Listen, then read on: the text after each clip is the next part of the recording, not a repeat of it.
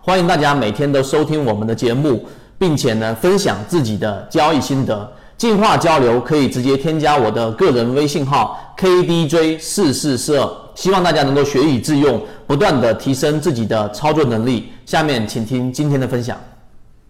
好，今天我们用三分钟给各位解决一个。啊，最近我们上海的一个圈子里面的朋友，一个上海圈子里面的朋友问我们说，这个当我自己使用的指标短线指标，然后它发出了一个短线死叉，但是在中线指标上，它又发出了一个中线买点，也就是 B 点。那么这种情况发生的时候，我到底该怎么操作呢？这其实就是一个很常规，我们也经常遇到的一个问题。今天给各位去做一个解决。实际上，在我们做交易系统过程当中，你可能要分为一个中线趋势还是短线趋势的一个操作的一个模型啊，不可能说我中线的指标，然后我去看短线，或者我用 KDJ，然后我去看一个中线趋势，这些都不可能得到你想要的答案。那么这一个第一点，我们要区分到底哪一些指标是短线指标，我们做反馈的；哪一些指标是我们做中线反馈的，这是第一点。第二点，对于这个问题的答复，我们毫无疑问的告诉给你，一定是选择中线趋势的 B 点来作为你的参考。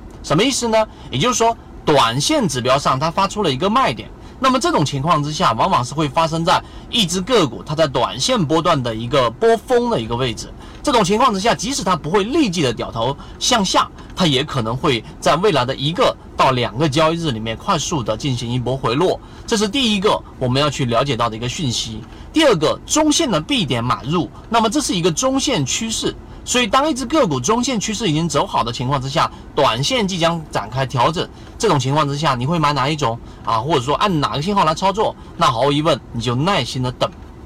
不要买。啊，就是说短线卖点的这一个死叉调整，等它跌到我们所说的趋势的支撑位置的时候，这个时候做可能三分之一或者五分之一的底仓，这是第三点。你要学会等待它回到中线趋势的支撑位置的时候，再考虑介入。啊，这个位置上一定会有人提出一个问题，说那这个时候我是不是就可以啊，很容易去做一个操作，但是我也很容易去。避免掉一些我们说的空中加油，一些高位个股，它根本就不回档，根本就不调整，然后立马就继续往上走了。那这样我会不会错过呢？那这里面就呃往下去说内容就多了。但是简单的回复就是，这就是人类的弱点。什么叫人类的弱点呢？计算机、人工智能以及我们说现在我们用交易模型做短线的优势在于，他们有一个叫做算法思维。算法思维就是没有如果。我的交易原则就是摆在这个地方。当这个短线卖点发出的时候，中线趋势买点又同时出现的时候，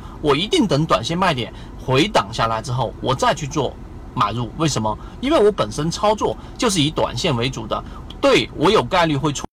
我们是有一个概率会错过掉空中加油的这种操作的这种可能性，但是。我们的交易没有如果，因为我们本身就定位我们是做短线交易，做波段交易。那么我们的操作周期大概也就是在五个到七个交易日左右，我们的盈利目标预期大概是在百分之七到百分之十五左右。那么这一种定义就告诉给大家，我们在遇到这种问题的时候，不要去想如果，而是用我们的交易模型来对冲掉我们人性当中的一些弱点。好，今天我们就用三分钟给各位去讲解这个关于交易过程当中短线指标和中线指标发生冲突的时候，我们到底该怎么解决？更多完整版的视频，或者你觉得视频对你来说有帮助的话，可以转发出去，或者直接找到我们，我们圈子里面有更多的每一个交易细节的一个完整视频。好，今天就这么多，各位再见。